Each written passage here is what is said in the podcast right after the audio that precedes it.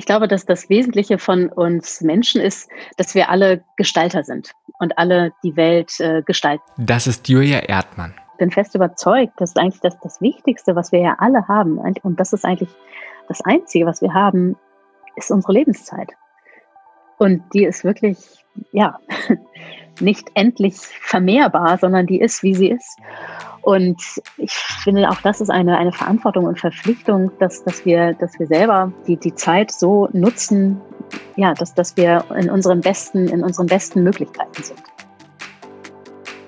Hi, mein Name ist Simon Schubert und du hörst Changemaker, der Podcast mit andersdenkenden Idealisten, Machern sowie Weltveränderern und deren Geschichten, wie sie etwas verändern. Diese Folge ist mit Julia Erdmann. Sie ist Architektin, Kreativkopf und Gründerin des Netzwerks Yes. Wir sprechen über den Einfluss unserer Umgebung auf unser Verhalten und ihren Ansatz, wenn es darum geht, unsere Umgebung zu gestalten. Doch wir sprechen über so viel mehr als Stadtentwicklung. Ja, einfach machen. Also ich, ich, ich weiß, weiß, das ist etwas, was, glaube ich, auch jeder kann.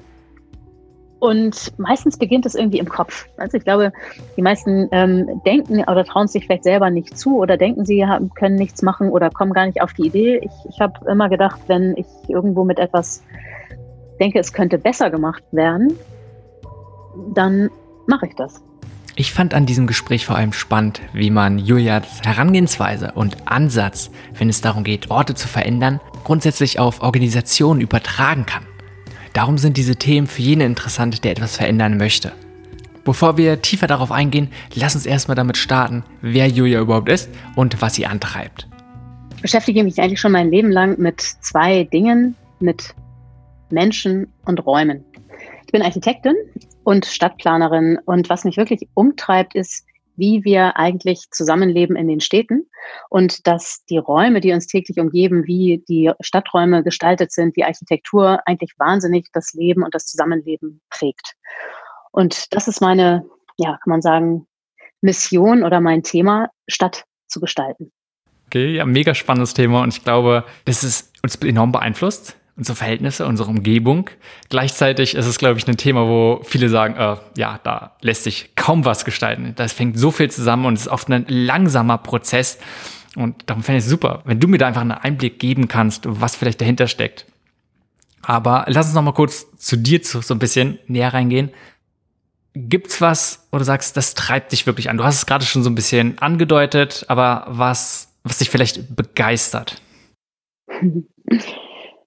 Ja, was mich begeistert, ist es eigentlich, ähm, eigentlich das, das Leben selbst oder Menschen allgemein begeistern mich. Ähm, und das ist, ich glaube, dass das Wesentliche von uns Menschen ist, dass wir alle Gestalter sind und alle die Welt äh, gestalten. Theoretisch, dass jeder eigentlich die Welt ähm, gestalten kann und dass wir eigentlich ja auch alle, wir sind soziale Wesen. Es geht also immer eigentlich um das Zusammenleben und auch mal darum, wie was, was macht eigentlich uns auch als, als einzelne Menschen aus in der großen Gemeinschaft. Insofern ist es immer sehr komisch, viele Leute sagen, hey, du bist Architektin, du interessierst dich doch bestimmt voll für die Objekte und für die Skulpturen und zu und Form und Styling und so weiter. Und dann ähm, sage ich immer so, ja, das ist eigentlich eine, ein zweiter Schritt. Aber das, was mich eigentlich interessiert, ist, dass wie Räume das Leben beeinflussen und mein Hauptinteresse gilt eigentlich äh, uns als Menschen. Deswegen finde ich es auch total spannend, dass wir jetzt äh, ja hier auch so aus verschiedenen Perspektiven eigentlich über die gleiche Sache sprechen. Ja, mir geht es eigentlich nicht, nicht nur um Architektur. Architektur ist für mich so ein, wie ein Instrument, wie ein Werkzeug oder wie ein Mittel zum Zweck. Ja, mega spannend, wenn du sagst, dass der Mensch das eigentlich ist, was sich interessiert. Mhm. Es ist ja eigentlich da könnte man denken, dass Architektur nicht unbedingt das naheliegendste ist. Ne, so ein Ingenieurstudiengang auch oder generell Ingenieur. Ja, es hat, hat nicht direkt was mit Menschen zu tun. Wie passt das für dich zusammen und warum bist du dann in diese Richtung gegangen? In die Richtung bin ich gegangen. Das stand für mich eigentlich schon immer sehr, sehr früh fest. Das begann eigentlich schon in der, in der Schule. Und ich habe mich immer gewundert, ähm, wie Leute oder wie wir uns eigentlich so verhalten in bestimmten Räumen Es gibt ähm, manchmal Räume, wie zum Beispiel als Kind war ich einmal irgendwo in England, waren wir in so einem Internat und das war so eine holzgetiefelte Eingangshalle und eine riesen Bibliothek, so ein bisschen wie bei Harry Potter. Und ich habe gemerkt, wow, da haben wir plötzlich als Klasse, waren wir völlig anders und haben ganz anders miteinander gesprochen, als jetzt so zu Hause in unserer normalen, ähm, in unserer normalen Schule. Und da habe ich gemerkt, dass ich die, die, das einen total großen Einfluss darauf hat, in was für Räumen wir uns eigentlich befinden und was, ähm, was, was der Raum und was die Architektur eigentlich macht. Und das ist sehr ähm, unsichtbar. Also ich glaube, jeder merkt das so und jeder weiß, dass man sich an bestimmten Orten ähm, drinnen oder auch im Stadtraum total wohlfühlt und da super gerne hingeht und sagt zu seinen Freunden so, hey, wollen wir da nochmal wieder hingehen und empfiehlt es weiter. Und dann gibt es Orte, die man echt meidet, die, äh, an denen man eher Angst hat oder man das Gefühl hat, ah, da, da stimmt eigentlich irgendwas nicht. Das ist nicht so, nicht so stimmig. Und wir sind alle die ganze Zeit von Raum umgeben. Und doch haben es die meisten Leute gar nicht so sehr auf dem Schirm, was das für einen krassen Einfluss darauf hat. Also was es auch für einen krassen Einfluss hat, was für Wohnungen angeboten werden. Das bestimmt eigentlich auch unser Zusammenleben. Wie kann man überhaupt so ein Familienleben führen? in den bestimmten Wohnungen, die angeboten werden. Wie arbeiten wir eigentlich in diesen ganzen Büros, die uns überall umgeben? Wie bewegen wir uns durch die Stadt? Ähm, das ist alles total davon beeinflusst, wie die Räume gestaltet sind. Und irgendwie habe ich das immer schon so gespürt und, und erkannt und vor allem gedacht so, das geht doch eigentlich noch viel besser wenn man es äh, alles gestaltet, und man sieht ja, dass überall etwas gestaltet wird, überall sind Baustellen und es wird hier gebaut und da gebaut. Gedacht, also da könnte man sich aber wirklich an vielen Stellen noch viel, viel mehr anstrengen und äh, dachte, es ist, äh, wird unglaublich viel Potenzial eigentlich nicht genutzt und habe gedacht, das muss sich ändern. Und so war es eigentlich schon für mich total früh klar, dass ich mich mit, äh, mit Architektur und Räumen beschäftigen möchte, weil mich hat das immer total begeistert, zu gestalten und wirklich etwas zu bauen. Also etwas vor allem auch zu bauen und zu, zu, zu machen, was dann auch lange bleibt. Ja, mega gut. Auch gerade einfach diese früh schon die Erkenntnis zu haben, diesen Zusammenhang, wie sehr uns unsere Ge Umgebung einfach prägt und zu sehen, hey ja, an dem einen Ort verhalten wir uns ja selbst wirklich komplett anders als in einem anderen. Einfach auch in welchem Setting, nicht nur die Menschen, sondern einfach welche Räume um uns sind und welchen Einfluss die haben. Und dann zu sagen, ja, vor allem so wie es ist, ist es nicht unbedingt so gut oder auf jeden Fall das großes Potenzial. Und darum wirst du da aktiv. Ah, Finde ich sehr toll. Und wie kommt es dann, ja, wenn man aber sich mal umguckt, ist ja der größte Teil der Architektur so, ähm, na, wie soll ich sagen, vielleicht praktisch und nicht unbedingt förderlich, um ein gutes Zusammenleben. Und was ist deine Meinung oder vielleicht auch so einfach dein Einblick, wie kommt es? Wie kommt es, dass immer wieder Sachen gebaut werden oder auch vielleicht Sachen geplant werden im großen Maßstab, Städte gestaltet werden, die nicht unbedingt förderlich sind, um einerseits, dass wir uns wohlfühlen, zweitens vielleicht, dass wir gut irgendwie einfach zusammenleben können. Mhm. Ja, ich habe in der letzten Zeit so zwei Hauptpunkte dafür beobachtet, obwohl es natürlich ein unendliches Feld ist. Alles, es hat nicht immer so den einen Grund. Ähm, was aber ein wichtiger Grund ist, und das hält man oft nicht für möglich, ist, obwohl ja alles, was gebaut wird, ist ja von Menschen für Menschen, dennoch passiert es nicht so.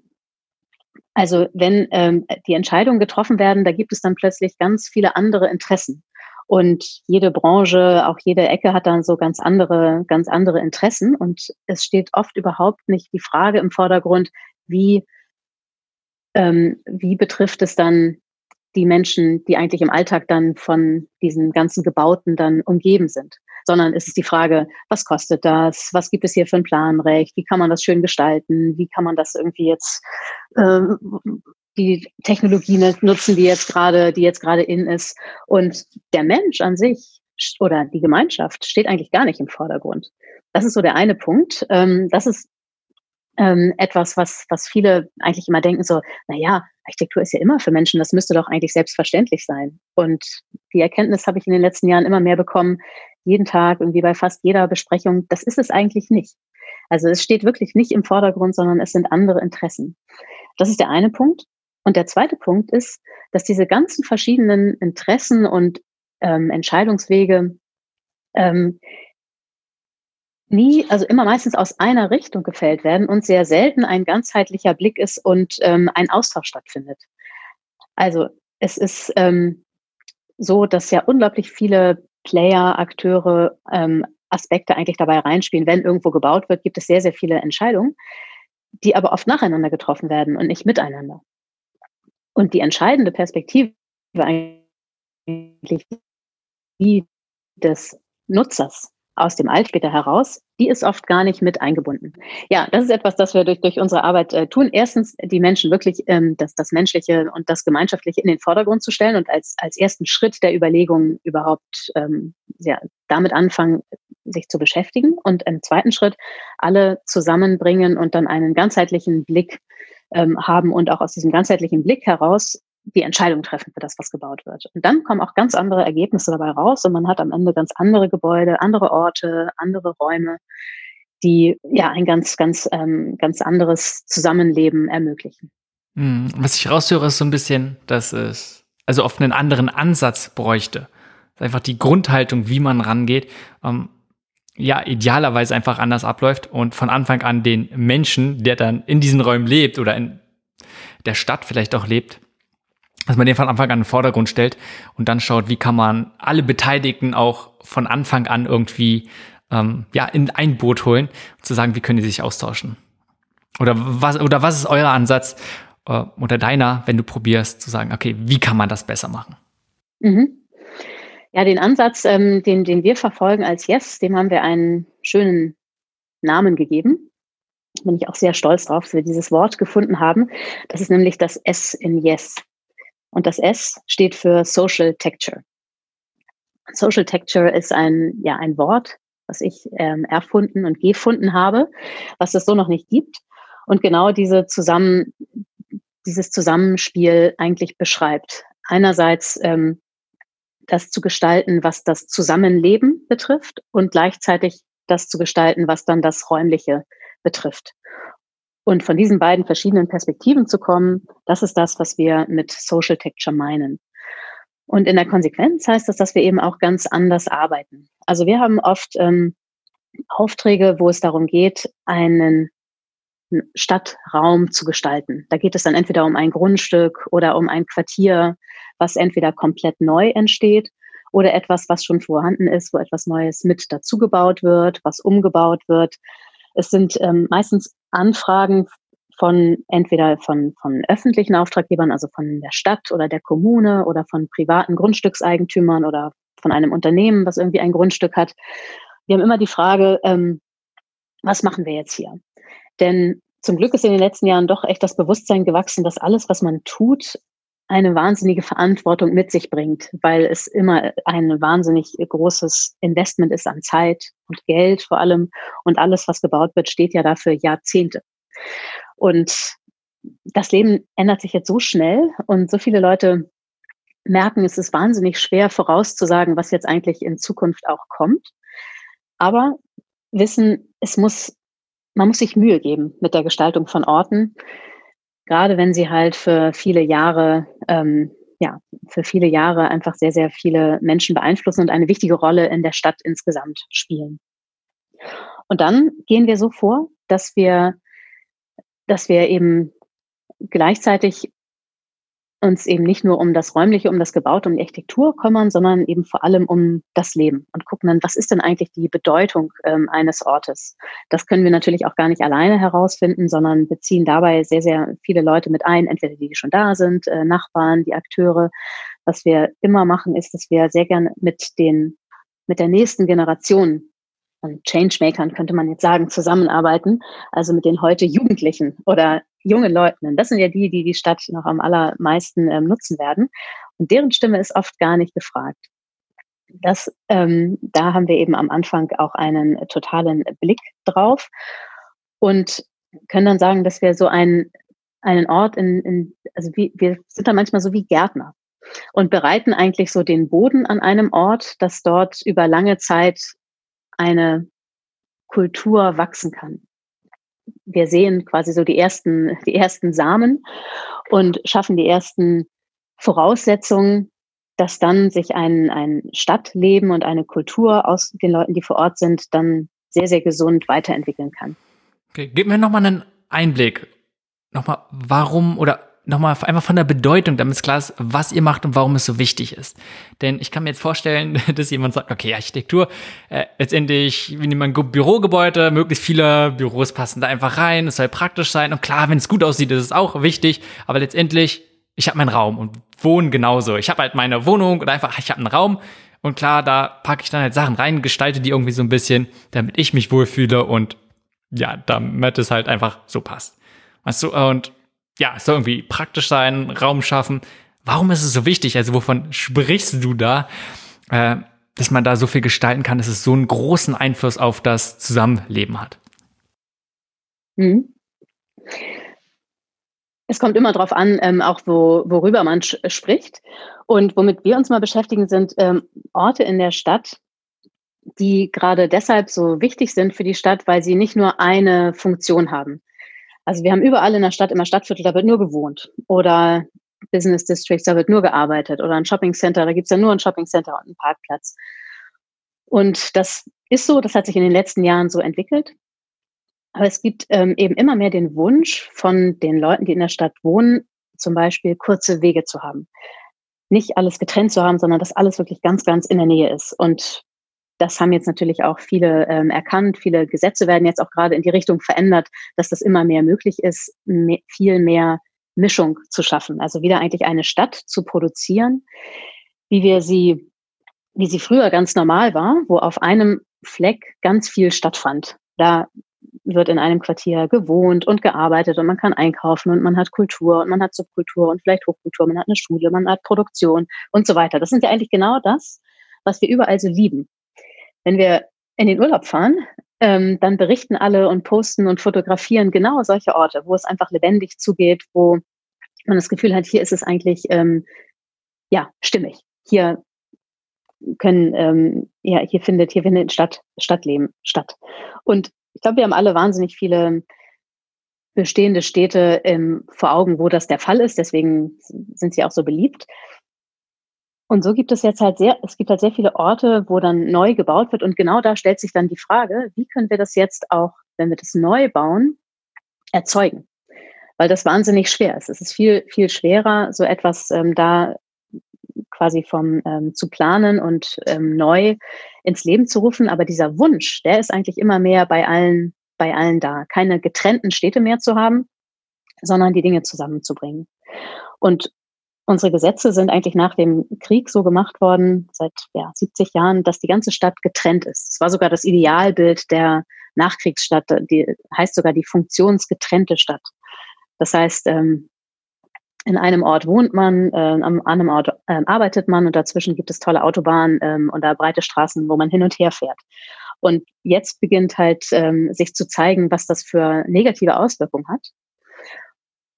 Und Stadt ist natürlich immer ein, ein relativ langwieriger Prozess, wieder Stadt neu in Gang zu bringen. Deshalb braucht es halt sehr, sehr viele Projekte ähm, und, und Orte, wo das jetzt schon gelingt, die Dinge wieder zusammenzubringen, zu mischen und eine Stadt der kurzen Wege zu haben und Orte, die einfach für, für sehr, sehr viele Menschen ähm, funktionieren und auch niemanden ausgrenzen. Und das ist eigentlich so die Situation im Moment in den meisten, in den meisten Städten. Und womit, genau, womit äh, wir uns jetzt beschäftigen, sind halt meistens Orte, die wirklich so eine besondere Rolle in der Stadt haben. Da geht es entweder um ähm, Innenstädte, Orte in der Innenstadt, wo irgendwie in den letzten Jahren wahrscheinlich noch viel Shopping war, aber das geht jetzt irgendwie zurück. Ne? Viele ähm, Einkaufsstraßen oder Innenstädte, die vielleicht vor ein paar Jahrzehnten mal ganz schön waren, haben jetzt noch Handyshops und ein Euro-Shops. Das ist natürlich auch für eine Stadt katastrophal, wenn das äh, so eine Entwicklung nimmt und man dann in der Innenstadt dann wiederum nicht wohnen kann und ist einfach ein sehr, ja, sich dann, da stellen sich dann diese Fragen, was machen wir jetzt mit Innenstädten oder auch mit anderen Orten in der Stadt für die nächsten Jahrzehnte und Jahrhunderte. Hm, ich finde das Thema vor allem so relevant oder so, so spannend, denn es ist ja selten so, dass man eine Stadt von Anfang an planen kann. Oder auch ein kleineres Dorf. Sondern du der Auftrag kommt ja oder man guckt sich immer an, Sachen haben sich irgendwie entwickelt und ja, man muss jetzt mit dem arbeiten, was da ist. Und es erinnert mich sehr äh, stark auch an Organisationen. Die haben sich halt auch irgendwie entwickelt und das kann man gucken. Man sagt, äh, ja, mit der Situation, die jetzt da ist, ist halt nicht so zufrieden oder es hat sich in eine Richtung entwickelt, die jetzt auch nicht so toll ist und man möchte was verändern. Und beides ist auch, auch schwer zu verändern. Na klar, eine, Organisation kann man sicherlich einfacher verändern als eine Stadt. Da kannst du jetzt nicht einfach sagen, äh, ja, wir machen jetzt großen Transformationsprozess und das ist halt doch nochmal deutlich langwieriger und hängt sicherlich mehr dran. Trotzdem kann ich mir vorstellen, dass man einiges davon lernen könnte, weil einfach was übertragbar ist. Ähm, wie hast du, ist der Gedanke neu für dich?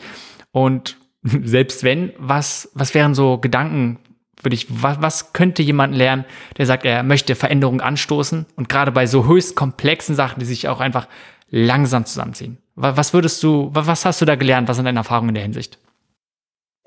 Ja, ich finde den Vergleich super interessant, ähm, den, den du bringst, denn es ist tatsächlich der gleiche Mechanismus, der abläuft, wenn man etwas, etwas verändert. Das, wenn es nun jetzt auf eine Organisation schaut oder eine Stadt ähm, oder eben auch auf den einzelnen Menschen. Du hast vorhin erzählt, dass du auch aus dem Gesundheitsbereich kommst und es hat ja auch immer etwas mit ähm, Heilung zu tun, wenn da etwas ist, was nicht mehr gut funktioniert. Das ist eigentlich der, die Fragestellung bei einer Organisation und eben auch bei einer Stadt. Wie kann man Dinge heilen und wieder gesund machen? Oder wie kann man von vornherein etwas gesund sich entwickeln lassen?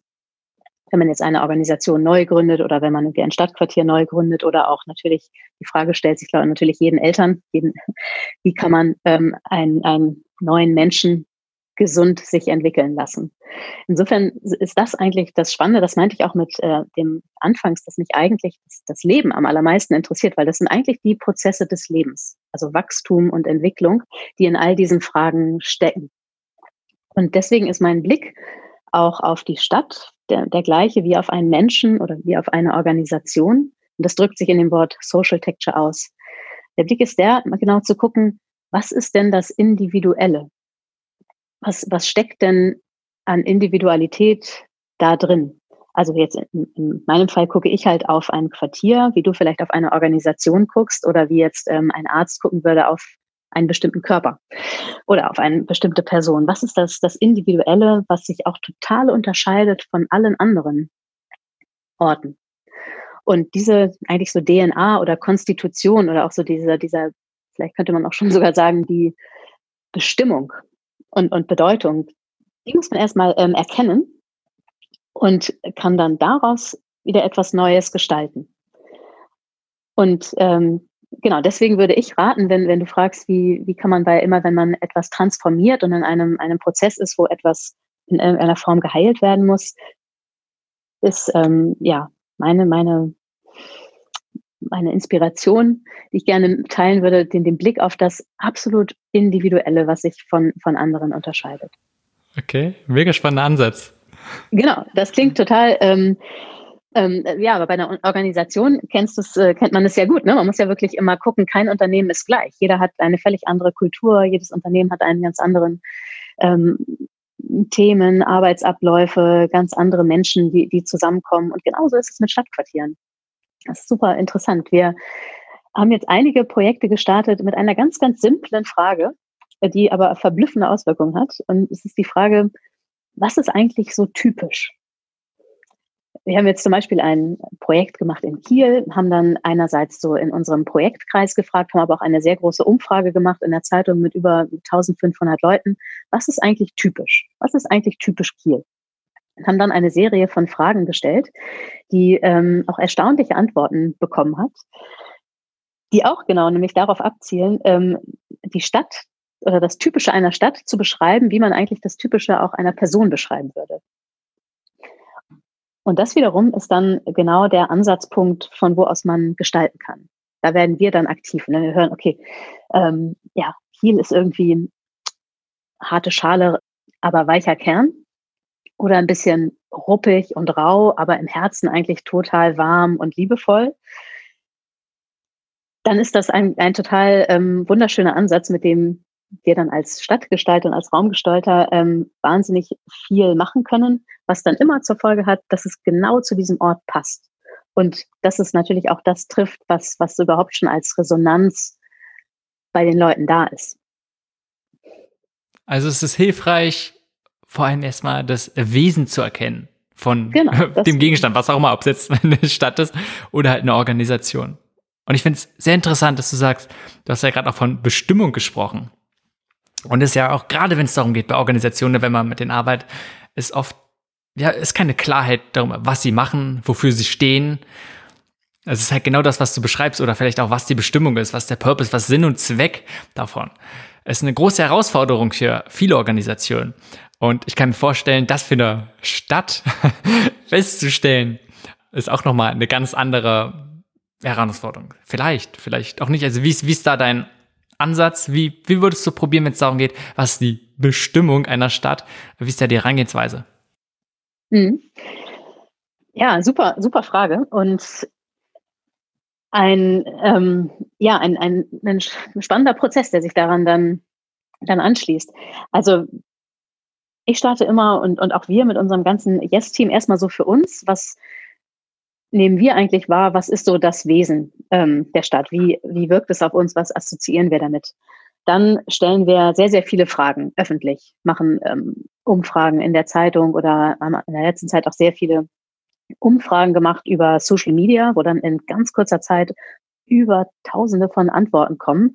Das ist total, total irre, was man daraus dann ähm, sich wirklich schon so ableiten kann.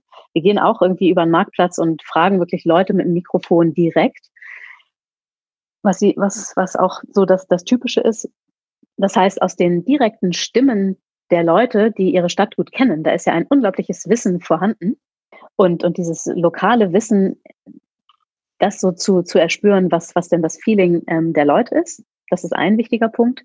Das andere ist, dass man natürlich ähm, wahnsinnig viel erfährt über eine Stadt, wenn man zum Beispiel Bücher liest oder Artikel. Man kann auch einfach nur durch eine zum Beispiel Innenstadt gehen und sich die ganzen Straßennamen angucken. Das ist total irre. Eigentlich jeder Straßenname, viele Straßennamen gehen wirklich zurück, äh, nicht nur Jahrhunderte, sondern manchmal fast schon Jahrtausende. Ähm, und jeder, jeder Straßenname erzählt meistens irgendwie eine Geschichte. Und dann liest man etwas von irgendwelchen Handwerkergassen und man weiß dann, das ist irgendwie, hier spielt irgendwie Handwerk eine große Rolle, wenn die plötzlich alle Töpfer und Krämer und ich weiß nicht, wie alle heißen. Ähm, also so dieser Blick in, der, in die Geschichte. Das ist eben ähm, natürlich ein, ein anderer wesentlicher Punkt. Und dann ist, ähm, ist, ist ein, ein nächster Schritt auch äh, natürlich zu gucken, wie stellt sich denn wie stellt sich die Stadt selber dar? Wofür steht die Stadt? Was, was, was macht die Stadt? Also jetzt zum Beispiel in Bremen haben wir auch sehr viele Projekte und Bremen ist irgendwie ganz klar ist eine, eine Hansestadt. Steht immer schon für Handel. Die hat sich gegründet für den Handel. Das heißt, das Handeln und das Verhandeln und untereinander aushandeln hat in dieser Stadt einen ganz anderen Stellenwert als zum Beispiel Berlin, wo das Thema Regieren auch immer eine große Rolle gespielt hat. Das ist zum Beispiel ähm, in Hansestadt spielt das gar keine Rolle. Ne? Also Hansestädte sind getragen von Bürgern, die und nicht von irgendwelchen ähm, Königen oder ähm, Kaisern und so weiter. Das ist halt eine völlig andere andere Herangehensweise. Das fast schon, wenn man jetzt das so wieder überträgt auf, wie analysiert man dann auch bestimmte äh, Unternehmenskonstellationen oder Familienkonstellationen, da guckt man dann ja auch genau auf diese, ähm, auf die Hintergründe, eigentlich auf das System. Ne? Worauf wurde die Stadt begründet? Wie hat sich das weiterentwickelt? Und das Wunderschöne bei Städten ist, dass man jahrhundertelang zurückforschen kann. Also die ganze Geschichte, oft dann wirklich über Jahrhunderte, gibt einem unglaublich viele, viele Hinweise. Und eigentlich haben auch fast alle, würde ich sagen, auch so einen natürlichen Zugang dazu, so eine Stadt zu erspüren oder auch das Besondere oder das Wesen eines Ortes zu erspüren. Und in der ganzen Fachwelt aber, also wo eigentlich Entscheidungen getroffen werden, da spielt es überhaupt keine Rolle. Und das ist eigentlich das, äh, das, das einerseits Verblüffende und aber auch genau diese Lücke schließen wir durch Social Texture. Hm.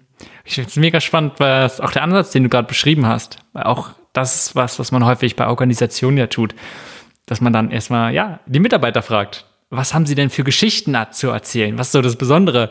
Und vielleicht auch genauso dann die Gründungsgeschichte und daher dann einfach Rückschlüsse zieht. Ist ja ähnlich, was du gerade beschrieben hast, ist sehr verblüffend.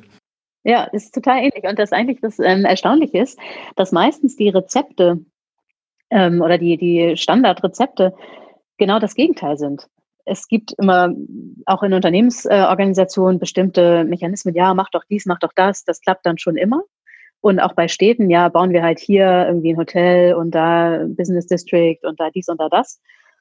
Und das führt dann eben dazu, dass viele Städte sich total gleichen und man manchmal gar nicht genau weiß, bin ich jetzt hier eigentlich in Osnabrück oder in Oldenburg oder Hannover oder wo auch immer, weil einfach immer das gleiche Prinzip auf jede Stadt übertragen wird. Und das kann meistens nicht gut funktionieren. Und bei Unternehmen ist es eigentlich auch genau das Gleiche. Ne? Ja, mega spannend. Wenn du jetzt mal zurückblickst auf deine Jahre, so die du Stadtentwicklung machst, in der du dich auch generell mit Architektur in verschiedensten Formen ähm, beschäftigt hast, ähm, was ist so einer der größten Aha-Momente oder vielleicht auch wichtigsten oder ich sag mal wertvollsten Erfahrungen, die du gemacht hast? Hm. Ähm, ich, äh, es gibt ja viele Geschichten, viele haben, glaube ich, so den, den Aha-Moment ihres Lebens gehabt ich glaube, das war, also bei mir gab es nicht so diesen einen Aha-Moment, sondern es ist eher eine wirklich jahrzehntelange Aneinanderreihung von täglichen Aha-Momenten, kann man sagen. Aber ich fange gerne an mit einem, der, woran ich mich gut erinnern kann, da war ich so 15, 15, 16 ungefähr, es war so Anfang der 90er. Und ähm, alle Leute, wir in der Schule, alle haben irgendwie demonstriert. Da gab es gerade viel zu demonstrieren. Es gab Irakkrieg und Ausländerhass und ähm, ja, Atomkraftwerke und alles Mögliche. Alle sind immer auf die Straße gegangen zu demonstrieren. Und ich fand es irgendwie auch ein bisschen einerseits gut, natürlich, eine Stimme zu zeigen, aber ich hatte es irgendwie auch immer ein bisschen, irgendwie, irgendwie fühlte ich mich nicht so ganz wohl damit. Und da hatte ich eigentlich so den Aha-Moment, als ich mir so überlegt habe, so, wo, wie hat man eigentlich einen großen Hebel?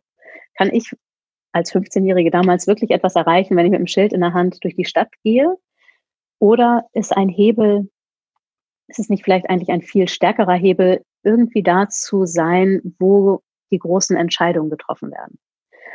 Und das habe ich mir damals so in dem ähm, Zusammenhang irgendwie war das ein tatsächlicher Aha-Moment, der dann auch dazu geführt hat, dass ich gedacht habe, wenn mich das eigentlich so stört, wie bestimmte Sachen in der Stadt gebaut werden, oder es nicht mich stört, aber ich denke, da ist wahnsinnig viel noch zu tun. Und gibt es auch, auch sehr, sehr viel Potenzial, was noch nicht genutzt ist, dann ist der Hebel eigentlich erstens genau das zu können, also wirklich diese Expertise zu haben, anders bauen zu können und dann aber auch genau dort zu sein, wo diese Entscheidungen getroffen werden. Und das war ein sehr früher Aha-Moment und ich glaube, seitdem habe ich immer mehr Schritte auf dem Weg dahin gemacht und konnte tatsächlich schon vieles positiv beeinflussen. Da mega spannende und wichtige Erkenntnis. Und was ich vor allem daran wirklich interessant finde, dass du dann trotzdem, oder was heißt trotzdem, äh, jeweils dann den Schritt Richtung Architektur gemacht hast. Das wäre, ist ja im Hintergrund vor dieser Erkenntnis. Es ist nicht unbedingt auch wieder das naheliegendste, wo man sagt, hey, da habe ich den größten Impact. Aber das zeigt sehr gut, dass man in ganz vielen Bereichen einen großen Einfluss haben kann, wenn man sich denn damit auseinandersetzt und auch einfach diesen Willen und das Bewusstsein dafür hat, zu sagen, ey, ich möchte Sachen anders machen, ich möchte etwas verändern, dann kann man in allen möglichen Bereichen da sehr großen Einfluss drauf haben. Und das finde ich sehr, sehr spannend deswegen. Ja, und ich glaube, da, oder bin fest überzeugt, das ist eigentlich auch, in, auch wirklich ähm, unsere Aufgabe. Also jeder Mensch ist Gestalter oder kann etwas gestalten. Das, das können wir ganz anders als jetzt ähm, die Tiere zum Beispiel. Ne? Also ich meine, das ist eigentlich das, das Wesentliche des, des Menschen, dass wir Dinge gestalten können. Und das dann aber auch zu tun. Das ist natürlich noch ähm, ein, ein anderer Schritt, aber mich hat immer sehr beeindruckt, ähm, auch was Joseph Beuys gesagt hat, jeder Mensch ist ein Künstler. Womit er eigentlich auch gemeint hat, äh, jeder kann, äh, kann sein, seine Umgebung ähm, gestalten und diese Fähigkeiten, die stecken eigentlich in uns, in uns allen drin. Und ja, das ist es, was, ähm, was mich eigentlich auch immer antreibt und mich auch immer angetrieben hat, nicht nur ähm, zu gestalten, also jetzt Räume zu gestalten. Das ist schon auch etwas, was, was mir, ja, was, was einfach so eine, Fähigkeit ist, das, das, das kann ich wirklich total, ähm, total gut. Deswegen habe ich dann auch Architektur studiert. Das ist auch mein, meine Neigung, ne? Das ist mein, mein, ähm, mein großes Interesse ähm, mit Raum zu gestalten. Andere haben das Interesse, mit Musik zu gestalten oder mit Farben oder mit, ähm, weiß nicht, was Digitalem. Also mein Interesse war es schon immer irgendwie räumlich etwas zu gestalten. Aber es geht eben darüber hinaus. Und dieses quasi nur Räume gestalten und ähm, ja, Räume schön machen, das interessiert mich eigentlich nicht, sondern es geht mir darum, etwas so in der, etwas, ja, man kann sagen, etwas zu gestalten in der Welt, was etwas positiver macht, als es vorher schon war. Oh, ja, das schön gesagt. Und ich glaube, das ist was, was viele wollen oder innerlich, glaube ich, auch haben. So wie es ja meint ist, jeder hat es in sich, jeder kann es und es ist etwas, was uns Menschen ausmacht. Gleichzeitig machen es sehr wenige. Und vielen fällt es schwer, das wirklich diesen Schritt zu tun und sagen, hey, sie leben es aus und nehmen es aktiv in die Hand. War es für dich einfach? Und wenn ich, wie, wie ist deine Erfahrung damit? Wie, was denkst du, was hindert viele Menschen daran und wie könnte man es vielleicht fördern? Mhm. Ja. Also ich glaube, viele nehmen das, nehmen, viele Menschen nehmen vieles ziemlich schnell hin und sagen immer so, ja, die da oben oder ja, die da haben die mal wieder hier gebaut oder da haben die mal wieder hier das entschieden. Aber wer ist immer die? Ne? Also man kann ja selber dafür sorgen, dass man dazugehört. Und irgendwie finde ich, hat auch jeder da ähm, die Verantwortung, nicht zu sagen, ja, das, das machen dann die anderen irgendwie schon. Dann nimmt man sich selber immer raus. Und das ist eigentlich so eine, ein Mechanismus, der in vielen irgendwie total tief drin steckt, und womit das zusammenhängt, das können wir natürlich jetzt, ähm, gibt es sicherlich auch wahnsinnig viele Gründe. Ich glaube, es hängt auch einfach total viel zusammen schon mit der Schule.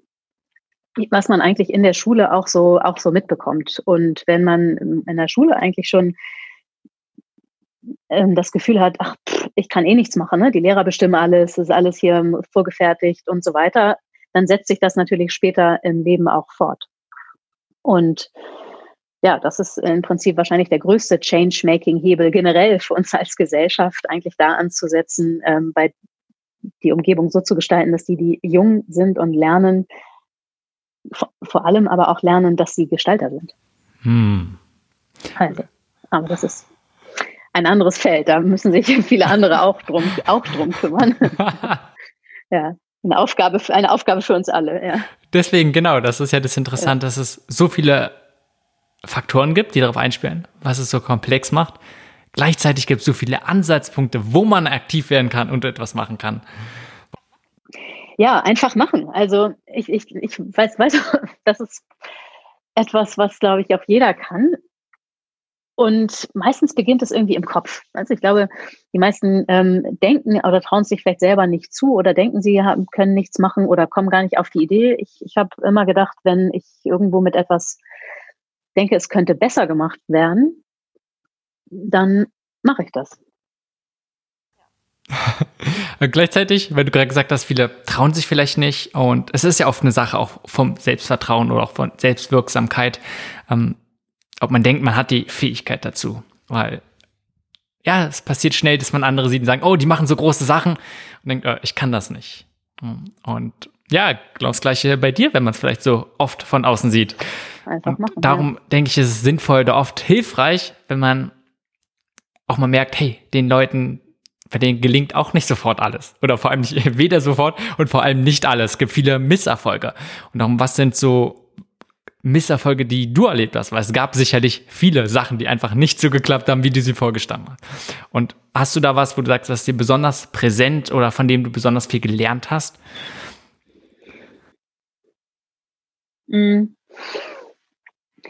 Also auch da ist es in meinem Leben ähnlich, ähnlich, dass es nicht so das krachende Scheitern irgendwie gegeben hat oder den großen Misserfolg, wo ich dann mein ganzes Leben umgekrempelt habe.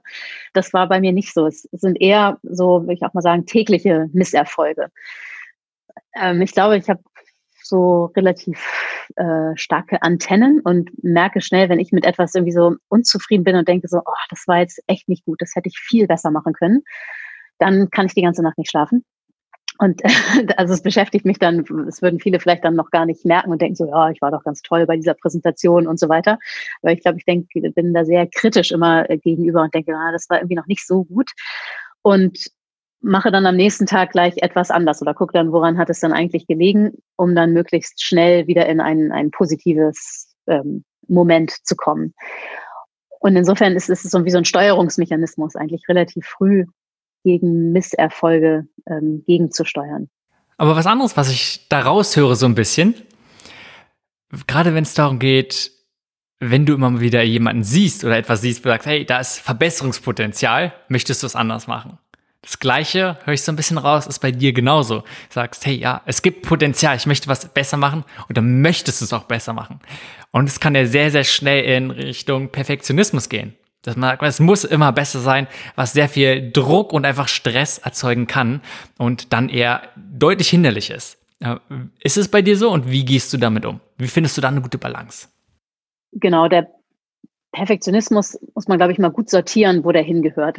Ähm, also bei, bei kleinen Dingen, ähm, ja, bin ich dann manchmal auch nicht so perfektionistisch, dass ich denke, so, oh, ich muss das jetzt hier ähm, aber noch, ähm, sag ich mal, Schönschrift mit äh, Sternchen. Das, das, muss, das muss nicht sein. Aber es, mir, äh, bei den großen Dingen, da, da, da höre ich eigentlich nicht auf, bevor es auch, bevor ich das Gefühl habe, jetzt ist wirklich eigentlich alles getan. Und damit meine ich, wenn es jetzt zum Beispiel um ein Stadtquartier geht, ähm, alles, was mit, mit Bauen zu tun hat und auch mit ähm, dann allem, was dahinter steht, mit Konstruktion und mit der Finanzierung und mit den ganzen Themen, die in der Stadt sind. Das ist so wahnsinnig komplex. Und der Impuls zu sagen, ach, wir machen es uns jetzt mal ganz einfach und zack, bauen hier eine Box hin, ist irgendwie ziemlich einfach. Und da muss man perfektionistisch sein und sich nicht zu früh zufrieden geben mit etwas, was man irgendwie, irgendwie schnell geht und schnell haben kann. Und da, da, da bleibe ich äh, und wir als Yes die ganze Zeit äh, total dran und sagen, nee, das ist jetzt hier noch nicht gut genug. Das geht, das geht noch viel besser. Wir müssen das nochmal ähm, überdenken. Wir müssen es ähm, noch mit anderen Dingen kombinieren. Also wir machen es uns dann auch manchmal eher mehr Arbeit und äh, unbequemer, aber das ist wichtig, ähm, für das Ergebnis. Und da sind wir auf dieser Ebene, finde ich, ist Perfektionistisch, äh, Perfektionismus dann wiederum sehr gut angebracht. Also nicht zu früh ähm, es sich zu bequem zu machen. Hm. Du hast ja schon sehr oft halt von Yes gesprochen. Kannst du da noch ein bisschen mehr drauf eingehen? Also, was ist es genau und warum? Du hast ja schon gesagt, Social Texture, das ist das, womit ihr so ein bisschen das Wesentliche, so inhaltlich, was ihr macht. Aber wenn du es nochmal wirklich prägnant sagen kannst, was ist es, wer ist es und vor allem, wo ist der Unterschied zu vielen anderen Ansätzen? Mhm. Ja, Yes ist erstmal eine, ähm, eine Plattform. Ich habe Yes gegründet und war vorher ähm, jahrelang, also 15 Jahre lang in einem Architekturbüro gearbeitet. Und ähm, es war für mich ganz klar, dass ich eigentlich eine andere ähm, Struktur aufbauen wollte, um die Dinge auch so in der Stadt machen zu können. Insofern ist Yes jetzt erstmal eine Plattform, eine Plattform, in der sehr viele unterschiedliche Perspektiven zusammenkommen. Zu Yes gehören Leute, die haben einen Hintergrund in Architektur und Stadtplanung, so wie ich zum Beispiel und auch noch andere, oder Landschaftsplanung, Projektentwicklung, ähm, Ökonomie, aber eben auch Kultur, ähm, Wissenschaften, Soziologie, Hospitality, sehr viele verschiedene Perspektiven, die alle total wichtig sind, wenn es darum geht, Orte zu gestalten. Und so ähm, ja, sind wir eben als, als Yes ein sehr agiles Netzwerk. Das heißt, wir sind ein, ein sehr ähm, ja, kompakter Kern, dadurch auch sehr schlagkräftig und können immer je nach, je nach Aufgabe äh, sind dann sind eigentlich alle Perspektiven dabei, die dann auch so ein Ort ein Ort braucht. Und das ist erstmal sehr, ja, sehr, sehr außergewöhnlich, weil es meistens so ist, gerade auch in der äh, Branche, wenn es darum geht, etwas zu bauen, gibt es dann entweder die Architekten, die sind alle nur Architekten in einem Architekturbüro oder eben nur die Makler oder nur die Immobilienentwickler, nur die Investoren und so weiter. Und bei uns ist es sehr divers. Und aus dieser diversen ähm, Perspektive heraus entwerfen wir ähm, Orte. Das heißt, wir sind ganz am Anfang, meistens, ähm, wenn eben fast noch gar nichts da ist und so der, die Grund, ähm, ja, der, der, die Grundbestimmung, das Wesen des Ortes gefunden werden muss, da ähm, entwerfen wir dann ein, das, ein Grundkonzept. Ich kann es vielleicht am besten an einem Beispiel erzählen. Ein, ein Beispiel, wir haben gerade ähm, ein sehr tolles, ähm, tolle Unternehmung in Kiel Und da geht es um ein, um ein Grundstück, wo auch die Frage war, was kann man dort Neues bauen? Es ist ein Grundstück der ähm, Kieler Nachrichten, die auch selber dort mit ihrem Zeitungshaus sind und noch Platz haben, auf ihrem Grundstück etwas zu machen. Und da haben wir dann ähm, überlegt, was dort gebaut werden könnte und haben das Konzept entwickelt, dass dort Kielhöfe entstehen können. Also nicht nur ein Klotz, sondern eher eine Struktur mit Höfen, wo die Leute von einem Hof zum anderen kommen, wo sehr viele öffentliche Plätze sind und wo ein, ähm, wo, wo, dieser, dieser Ort eine ganz neue Vernetzung schafft und die Leute, die Leuten sehr, sehr viel bietet und eine ganz neue Kultur in die, in die Innenstadt von Kiel bringt. Und gleichzeitig haben wir entworfen, ähm, was es inhaltlich sein soll, dass es ein Ort sein soll, nur für die Leute aus Kiel. Das heißt, dort kommen keine großen Ketten hin, dort wird kein H&M und kein ähm, Douglas und so weiter sein, sondern es werden Leute sein, Manufakturen aus Kiel, Kieler Institutionen, Kieler Firmen, Kieler Gastronomen und so weiter, sodass es ein ganz eigener Ort wird, der von der Identität des Ortes und der Stadt getragen wird. Und was wir dann tun als Yes ist, dass wir eben am Anfang dieses Konzept entwickeln, dann mit allen Beteiligten abstimmen, dann die passenden Architekten finden, die das dann auch im Detail wirklich weiter planen und bauen. Das machen wir oft in einem Prozess, wo es dann eine, eine wettbewerbsähnliche Situation gibt, wo mehrere Architekturbüros dann ähm, auch verschiedene Entwürfe machen kombiniert eben mit den Leuten, die sich dann noch stärker um den Inhalt kümmern, also um die, was findet da denn statt? Und dann lassen wir auch Architekturbüros zusammenarbeiten mit diesen anderen, ähm, mit den inhaltlichen Impulsen. Und wenn es dann geplant wird von den Architekten, die das dann gewinnen, da begleiten wir dann diesen Ort und helfen ihm quasi beim Aufwachsen, finden währenddessen die ganzen Akteure und Mieter und programmieren eigentlich den Ort.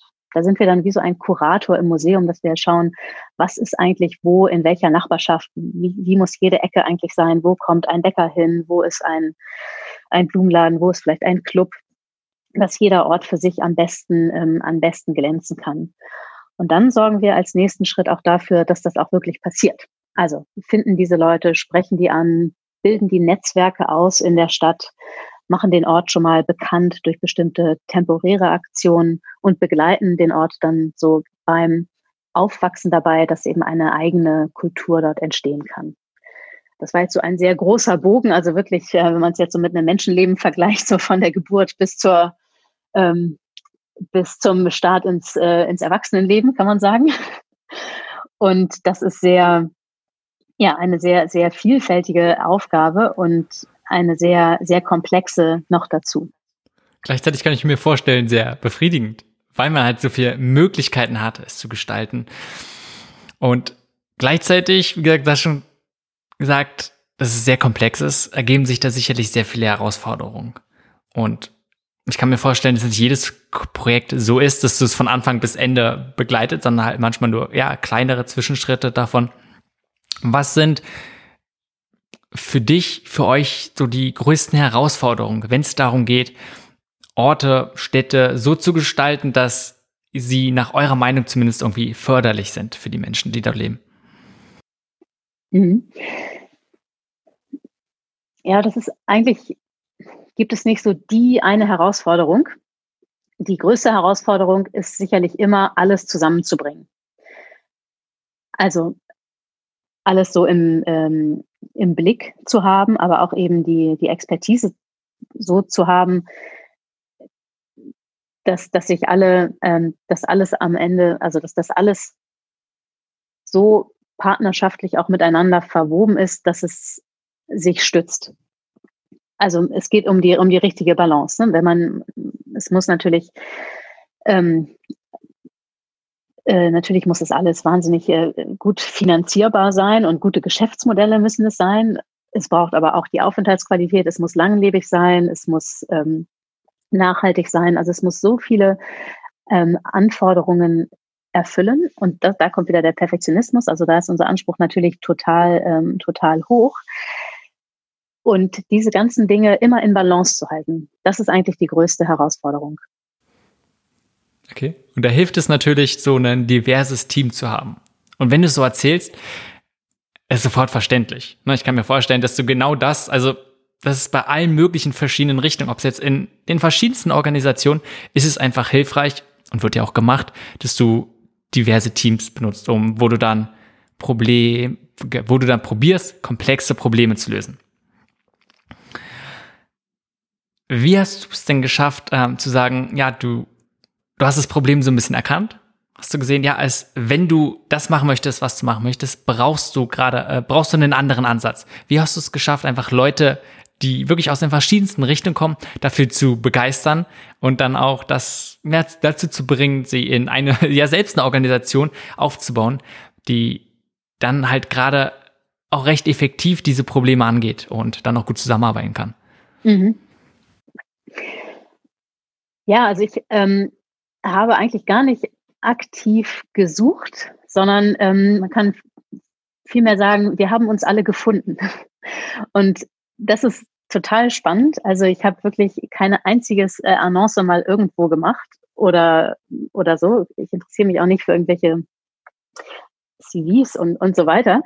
Es, es passiert einfach. Das ist so ein bisschen wie im Freundeskreis. Ne? Man geht so durchs Leben, man trifft immer wieder neue Leute und man spürt dann manchmal so, oh, da ticken wir jetzt auf der gleichen Wellenlänge. Man hat irgendwie viel, viel gemeinsam. Und ich finde das selber total faszinierend, weil ich hätte mir das natürlich gewünscht, dass das so ist, aber ich hätte jetzt niemals gedacht, so auch aus meiner vorherigen beruflichen Erfahrung, dass das irgendwie möglich ist, dass so etwas einfach so passiert. Und der Grund, warum das so gut ähm, so bis jetzt so, so funktioniert hat, ist, glaube ich, weil dieser, der Purpose, Social Texture, der spricht eigentlich für sich.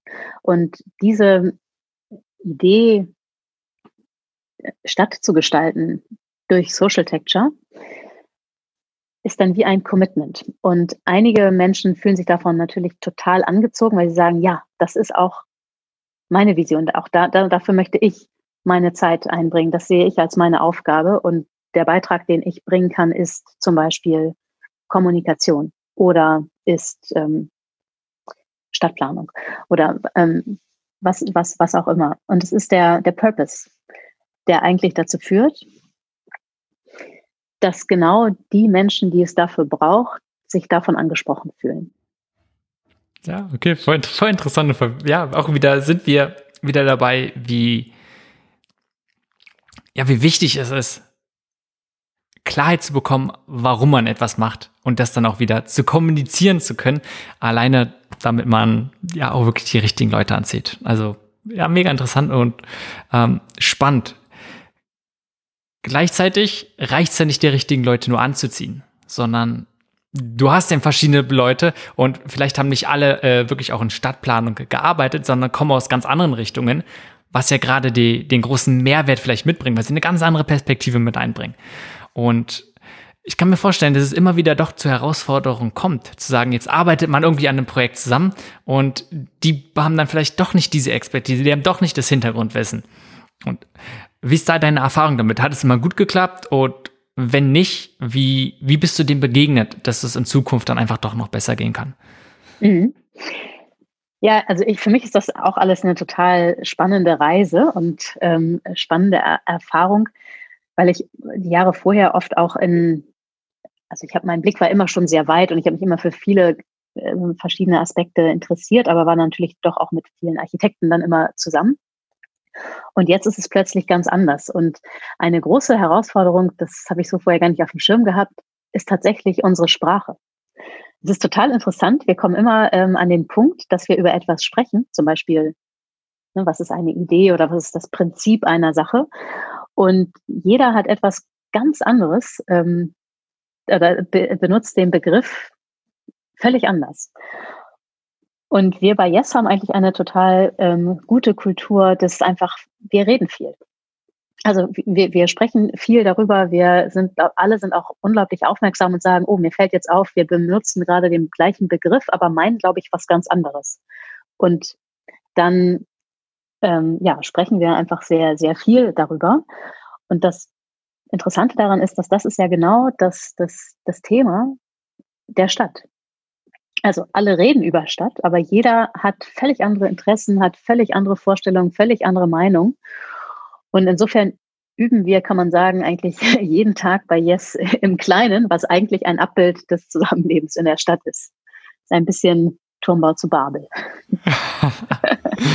ja, so gut. Ja. Wenn du nochmal auf so zurückblickst, vielleicht von der Gründung von Yes, gibt es da irgendwas, wo du gesagt hättest, im Nachhinein hättest du das extrem gerne schon vorher gewusst, was du jetzt einfach in Erfahrung gemacht hast? Gibt es irgendwas, wo du sagst, das hättest du am liebsten am Anfang, bevor du gestartet hast, gewusst? Hm.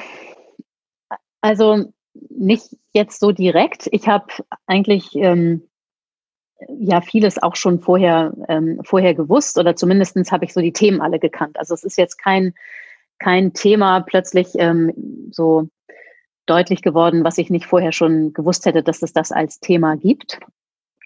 Ähm, es ist natürlich ähm,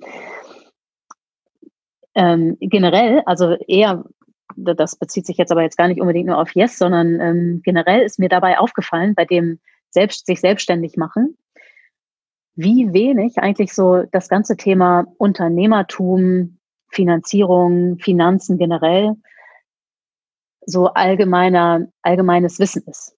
Also ich habe mich da nochmal zurückerinnert, was ich in der Schule gelernt habe. 0,0 zu diesen Themen, wirklich 0,0. Im Studium 0,0. Hm? Ich habe selber aus Interesse schon immer ganz viele Bücher gelesen, auch über äh, ja, Management und eher Unternehmertum, äh, Leadership und so weiter, einfach weil mich das total interessiert, weil mich das Menschliche daran interessiert. Aber einfach so dieses Wissen, wie ist eigentlich unsere Welt aufgebaut? Wie, wie, wie sind die ganzen Systemzusammenhänge? Wie sind unsere Rechtszusammenhänge? Wie ist, wie ist das ganze Finanzierungssystem, das globale der Welt? Es hat mich jetzt schon auch wirklich gerade noch mal in den letzten Jahren schockiert, man schon fast sagen, wie wenig allgemein wir damit als Gesellschaft so aufwachsen oder wie wenig das Thema ist. So, also klar, man weiß dann, wo man, wo man welche Informationen dann bekommt und, und so weiter. Und für die nächste Generation, die sich dann irgendwann jetzt in den nächsten zehn Jahren selbstständig machen, wünsche ich das total, dass die einfach mit einem ganz anderen Handwerkszeug ähm, schon starten und ein, ein Handwerkszeug, ein Wissen um die globalen ähm, Zusammenhänge. Ja, das ist so wichtig. Und auch gerade nicht nur das Wissen, sondern dass man überhaupt mit den Themen in Berührung kommt und dann einfach ein Bewusstsein dafür erstmal hat. Das ist ja der erste Schritt, der schon oft nicht stattfindet. Und du hast gerade gesagt, äh, du hast dich mit allen möglichen ja, Büchern hast du schon gelesen aus Interesse. Äh, Gibt es da irgendwie welche, die du gesagt hast, muss gar nicht jetzt im Bereich von ne, Unternehmertum sein, kann gerne. Und sagst, die haben dir besonders geholfen, die waren besonders wertvoll für dich. Ähm, ja, also jetzt so ganz generell. Ne? Ähm, ja, es gibt schon so ein paar Bücher, die mich echt, ähm, echt sehr so beeinflusst haben. Das sind dann immer welche gewesen, wo ein ganz neuer Denkansatz ähm, auch, auch, auch kam. Also was ich jetzt bezogen auf Architektur, ein Buch, was ich kürzlich gelesen habe, ist von einem ähm, ähm, Holland, also Deutschen, der in Holland lebt. Thomas Rau heißt er und er hat das Buch geschrieben Material Matters. Und es ist ein Umgang, ähm, eine ganz neue Idee davon, wie wir eigentlich mit den Ressourcen, in dem Falle jetzt mit den Bauressourcen, ähm, umgehen. Und ähm, das berührt eigentlich einen ganz wesentlichen Aspekt, der eigentlich alles, ähm, alles auch betrifft, dass das, was wir nicht, ähm, nicht tracken und nicht, was keine Identität hat, hat auch keinen Wert. Also zum Beispiel Baumaterialien ne, verschwinden einfach so. Wir nehmen wahnsinnig viel Sand und Kies, um Glas zu machen und Stahl. Und die Bauindustrie ist unglaublich ähm, Ressourcen, das ist, glaube ich, der, mit der größte Ressourcenverbrauch. Und all das taucht nie irgendwo auf in einer Bilanz. Also das heißt, die Materialien haben eigentlich keine, die, die sind dann einfach nur weg. Ne? Also sind, äh, Baukosten sind, sind eingebaut. Und er hat ein System entwickelt, wie man diese Materialien tracken kann, denen eine Identität geben kann und damit auch einen Wert ähm, erhalt. Das ist jetzt ein System, das wird jetzt in Holland auch weiter schon großflächig umgesetzt. Und das ist wirklich ein totaler 180 Grad Paradigmenwechsel im Bauwesen. Und solche Bücher faszinieren mich total, die so einen Aspekt haben, die ähm, wo, wo, so, wo ich das Gefühl habe, da hat vorher noch keiner in der Konsequenz so darüber nachgedacht und dann aber auch daraus heraus ein System entwickelt, was man dann konkret anwenden kann und machen kann. Das ist jetzt ein Buch, ähm, jetzt ganz speziell aufs Thema so Bauen bezogen. Ähm, ja, welches Buch ich sonst auf jeden Fall sehr empfehlen kann, an alle Frauen, die gründen und Changemaker sein wollen. Es gibt äh, ein Buch, das heißt ähm, Playing Big. Das ist von einer Tara Moore geschrieben, die eigentlich genau das beleuchtet, was vor allem auch viele Frauen zurückhält, Changemakerin ähm, zu sein oder überhaupt mitzuspielen und überhaupt ähm, die, die, die Welt mitzugestalten. Also Playing Big, das ist ein Buch für alle Frauen. Männer, für Männer auch toll. für Männer auch super zu lesen, speziell auch wenn man Töchter hat. Ähm, genau, da gibt es ja auch noch das andere Buch von Sheryl Sandberg, Lean In. Das ist auch gut, aber das von der Tara Moore, das ist nochmal auf einer anderen ähm, Ebene. Das, das berührt noch mehr den Changemaking-Aspekt. Also das hat mich schon, fand ich verblüffend. Ähm, äh, viele Dinge, die, die immer wieder auf, im Alltag auch dann ganz deutlich machen, was sind eigentlich die Mechanismen, die einen selber dann doch noch zurückhalten? Womit hat das was zu tun? Und da würde ich jetzt mal behaupten, sind Frauen vielleicht auch noch, haben noch ein paar mehr Zurückhaltungsmechanismen so gelernt. Das heißt, man muss, man muss irgendwie, ja, ähm, doppelt und dreifach eigentlich ähm, sich nochmal mit sich selbst auseinandersetzen. Und das Buch, das hat, hat mir da einige Augen geöffnet, ähm, weil auch für eine Sache, die eigentlich, ja, jeden Tag, jeden Tag erlebt man das in jedem Gespräch mit Frauen, mit Mädchen und so weiter. Also, wie kann man wirklich playing big äh, besser umsetzen? Was ist denn eine, eine Sache, die dich besonders zurückgehalten hat? Ähm, mich hat eigentlich nicht so richtig zurückgehalten, eher so die Zeit. Ich hatte oft das Gefühl, das ist jetzt noch nicht die richtige Zeit, ähm, wirklich etwas komplett selbstständig ähm, und, und auch ähm, quasi an erster Front, also da, wo die Entscheidungen getroffen werden, zu tun. Einerseits hatte ich jahrelang auch ähm, so jetzt die, meine Branche, also Stadtentwicklung, Bauen und so weiter beobachtet und äh, dachte so, da, da ist noch das, das Bewusstsein ist noch, noch gar nicht so richtig da. Ich ähm, also wenn ich jetzt auch so an zehn Jahre zurückdenke, da tauchte zum Beispiel vor zehn Jahren nicht einmal irgendwo das Wort Lebensqualität auf, zum Beispiel, oder Umwelt, Ressourcen. Ne? Das waren alles so, so Wörter oder Fahrrad oder so, haha, das waren alles so Wörter, so, ja, ja, äh, ist ja, klingt ja ganz nett und wurde alles so belächelt. Und ja, also jetzt sehe ich das ganz deutlich. Die Zeit war wirklich noch nicht reif. Und umgekehrt, jetzt ist die Zeit reif für sehr, sehr viele Themen. Es sind viele Themen, die mir wichtig sind, sind jetzt so in der, in der Breite der Gesellschaft und im fachlichen Diskurs so angekommen, dass jetzt man nochmal ganz andere Hebel hat, auch wirklich etwas zu verändern, weil, weil die Bereitschaft ist, ist für viele Dinge da und auch die Notwendigkeit. So. Und insofern hat mich eher so ein bisschen die Zeit zurückgehalten. Ich hatte oft das Gefühl, so, ja, lieber, also das wäre jetzt, vor zehn Jahren wäre das viel mehr Kampf gegen Windmühlen gewesen. Ich dachte, die Zeit ist noch nicht reif. Jetzt ist sie reif. Wie, wie schaffst du es dann, eine Balance, Balance zu finden im Sinne von einerseits zu sagen, jetzt ist die Zeit noch nicht reif, weil, ja, was du gerade beschrieben hast, dass einfach wirklich die Umstände zu groß sind. Gleichzeitig, oder einfach nicht förderlich sind. Gleichzeitig sagt man schnell, ja, äh, die Zeit ist noch nicht reif, später. Ich bin noch nicht bereit. Ich muss noch erst irgendwas lernen. Ich muss noch etwas vorbereiten. Und man verschiebt man es immer, immer, immer, immer weiter nach hinten. Ähm, ja, weil man sagt, man ist nie bereit. Und irgendwie ist man ja noch nie bereit. Man kann immer noch weiter sich vorbereiten. Man kann immer noch mehr lernen. Und oft geht es ja darum, einfach so den ersten Schritt zu machen. Und gleichzeitig auch, wenn du sagst, die Aufmerksamkeit ist noch nicht so da in der großen Masse. Irgendjemand muss ja anfangen. Irgendwie muss es ja passieren, dass diese Themen relevant sind. Also wie, wie, wie findest du da eine Balance zu sagen, ähm, ja, jetzt ist es bereit oder äh, ja, jetzt lieber mhm. doch noch nicht? Mhm. Ja, das ist wie, ähm, wie beim Sport. Ne? So, man muss wirklich so den richtigen Absprung, den richtigen Moment schaffen. So. Ich glaube oder beobachte, dass, dass viele immer dieses Jahr ist noch nicht so weit, sehr lange vor sich herschieben. Das ist dann auch eine Falle. Das ist auch etwas, was die Tara Moore in ihrem Buch beschreibt, dass man, ähm, dass viele Leute das wirklich ihr Leben lang vor sich hinschieben und immer irgendwelche Ausreden finden. Und ähm, ja, das ist jetzt eigentlich nicht nicht mein ähm, nicht mein nicht mein Stil oder also ich, ich will schon immer etwas machen und auch möglichst schnell. Ich bin auch sehr ungeduldig. Ich möchte Dinge immer lieber schneller machen als, als nicht. Insofern ist es eher so die, die Frage des richtigen Absprungs. Ne? Springe ich jetzt oder halt lieber im nächsten Moment, weil dann ist die Welle noch, noch ein bisschen besser. So. Und das ist einfach das, das Feeling. Das ist ja eigentlich nur das, das, das Feeling für, für den richtigen Moment. Okay. Und wenn wir jetzt langsam zum, zum Ende kommen, vielleicht kannst du noch ein bisschen darüber reden, um den Aspekt von Arbeitskultur. Einerseits so global gesehen, vielleicht aber auch bezogen bei dir, bei Yes, wie du es umsetzt und alleine von diesem Mindset, ich mache mir die Welt, wie sie mir gefällt. Ähm, wie man, wie man mit diesem Mindset rangehen kann, welche Herausforderungen es bringt, teilweise auch Probleme, ähm, ja, wie man es dann halt wirklich auch schafft, die Welt zu gestalten. Mhm. Ja, also genau, ich mache mir die Welt, wie es mir gefällt, das klingt, klingt immer gut, ist sicherlich auch irgendwie so ein, so ein Lied, was uns allen irgendwie total im Kopf, im Kopf brummt. Das war auch immer früher eins meiner Lieblingslieder tatsächlich.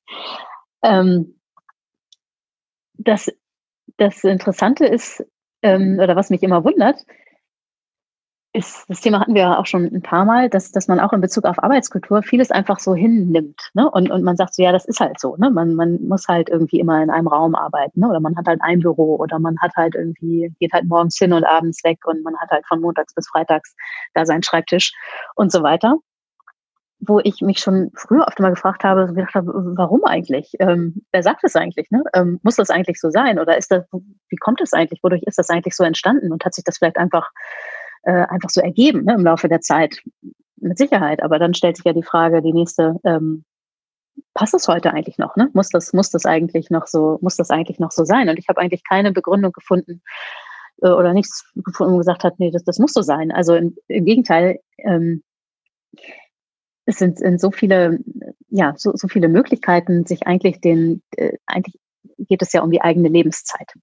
Und die eigene Lebenszeit so zu gestalten, dass man sie auch bestmöglich, bestmöglich nutzen kann. Ist, ähm, ja, also ich, ich denke, also ich gehe immer relativ so radikal im Kopf an Dinge ran. Das hat natürlich mit, mit der, mit der Gestaltung und mit, äh, ja auch mit Architektur zu tun. Also ich muss mir immer Dinge vorstellen, die noch nicht da sind. Und kann mir natürlich auch Sachen vorstellen, kann im Kopf ganz viele verschiedene Szenarien durchgehen. Das können sich viele Leute wahrscheinlich ähm, gar nicht alles vorstellen, aber das ist ja der Job äh, des, des Architekten, sich Dinge vorzustellen. Deswegen habe ich mir auch schon immer einen Arbeitsalltag auch ganz anders vorgestellt, als wie er sich so dargestellt hat. Und ich habe mich immer gefragt, ja, warum machen wir das eigentlich so? Und ich bin fest überzeugt, dass eigentlich das, das Wichtigste, was wir ja alle haben, und das ist eigentlich das Einzige, was wir haben, ist unsere Lebenszeit. Und die ist wirklich, ja, nicht endlich vermehrbar, sondern die ist, wie sie ist. Und ich finde, auch das ist eine, eine Verantwortung und Verpflichtung, dass, dass, wir, dass wir selber ähm, die, die Zeit so nutzen, ja, dass, dass wir in unseren besten, in unseren besten Möglichkeiten sind. Und das, das ist so meine Vision für die möglich, für die Zusammenarbeit bei Yes, dass eigentlich jeder so sein Umfeld und auch sein, sein Lebens, sein, sein Alltag eigentlich so machen kann, dass man das Gefühl hat, so hier bin ich jetzt in meinen besten Kräften, hier habe ich die meiste Energie, hier bin ich am besten im Flow. Und da möchte ich nicht im Weg stehen, indem ich sage, ihr müsst aber hier in diesem Büro sein, dann und dann und dann, sondern das, das muss, ähm, soll, soll lieber jeder so für sich selber finden, natürlich in Absprache mit, mit allen anderen. Aber was dann daraus resultiert, wenn man diese Eigenverantwortung nimmt, das ist, das ist einfach eine unendliche Energie und Kraft, die dann dadurch frei wird. Okay. Ja, voll schön gesagt. Wenn man jetzt mehr über dich und über Yes erfahren möchte, was ist so die beste Anlaufstelle? Wir sind ja einerseits viel unterwegs bei Veranstaltungen in äh, den verschiedenen Städten in, in Deutschland und in Europa. Wir fühlen uns eigentlich in fast allen Städten Europas so zu Hause. Also einfach anrufen und uns treffen. Das ist meistens irgendwie, ähm, finde ich, am, am bereicherndsten, wenn man so ein schönes Gespräch hat, so wie wir das jetzt hier eine Stunde lang hatten. Aber das Internet zeigt natürlich auch ein paar Dinge und auf yes.place kann man einiges über uns erfahren und auf der, dem Blog socialtexture.net. Ah, perfekt. Die Sachen werde ich auch natürlich nochmal verlinken. Super. Also, ja, vielen, vielen Dank danke auch erstmal, dass du die Zeit genommen hast, aber auch natürlich danke für deine Arbeit und ich hoffe, dass es immer mehr Leute gibt, die sich so sehr einsetzen und einfach dann auch die Umgebung und ja, unsere Orte so gestalten, wie ihr es tut. Also danke dafür. Vielen Dank, Simon. Danke. Das war Changemaker. Links zu den erwähnten Ressourcen dieser Folge findest du in den Show Notes oder unter www.changemakerpodcast.de. Falls du diesen Podcast noch nicht abonniert hast, hole dies jetzt unbedingt nach, damit du keine Folge verpasst. Bis zur nächsten Folge.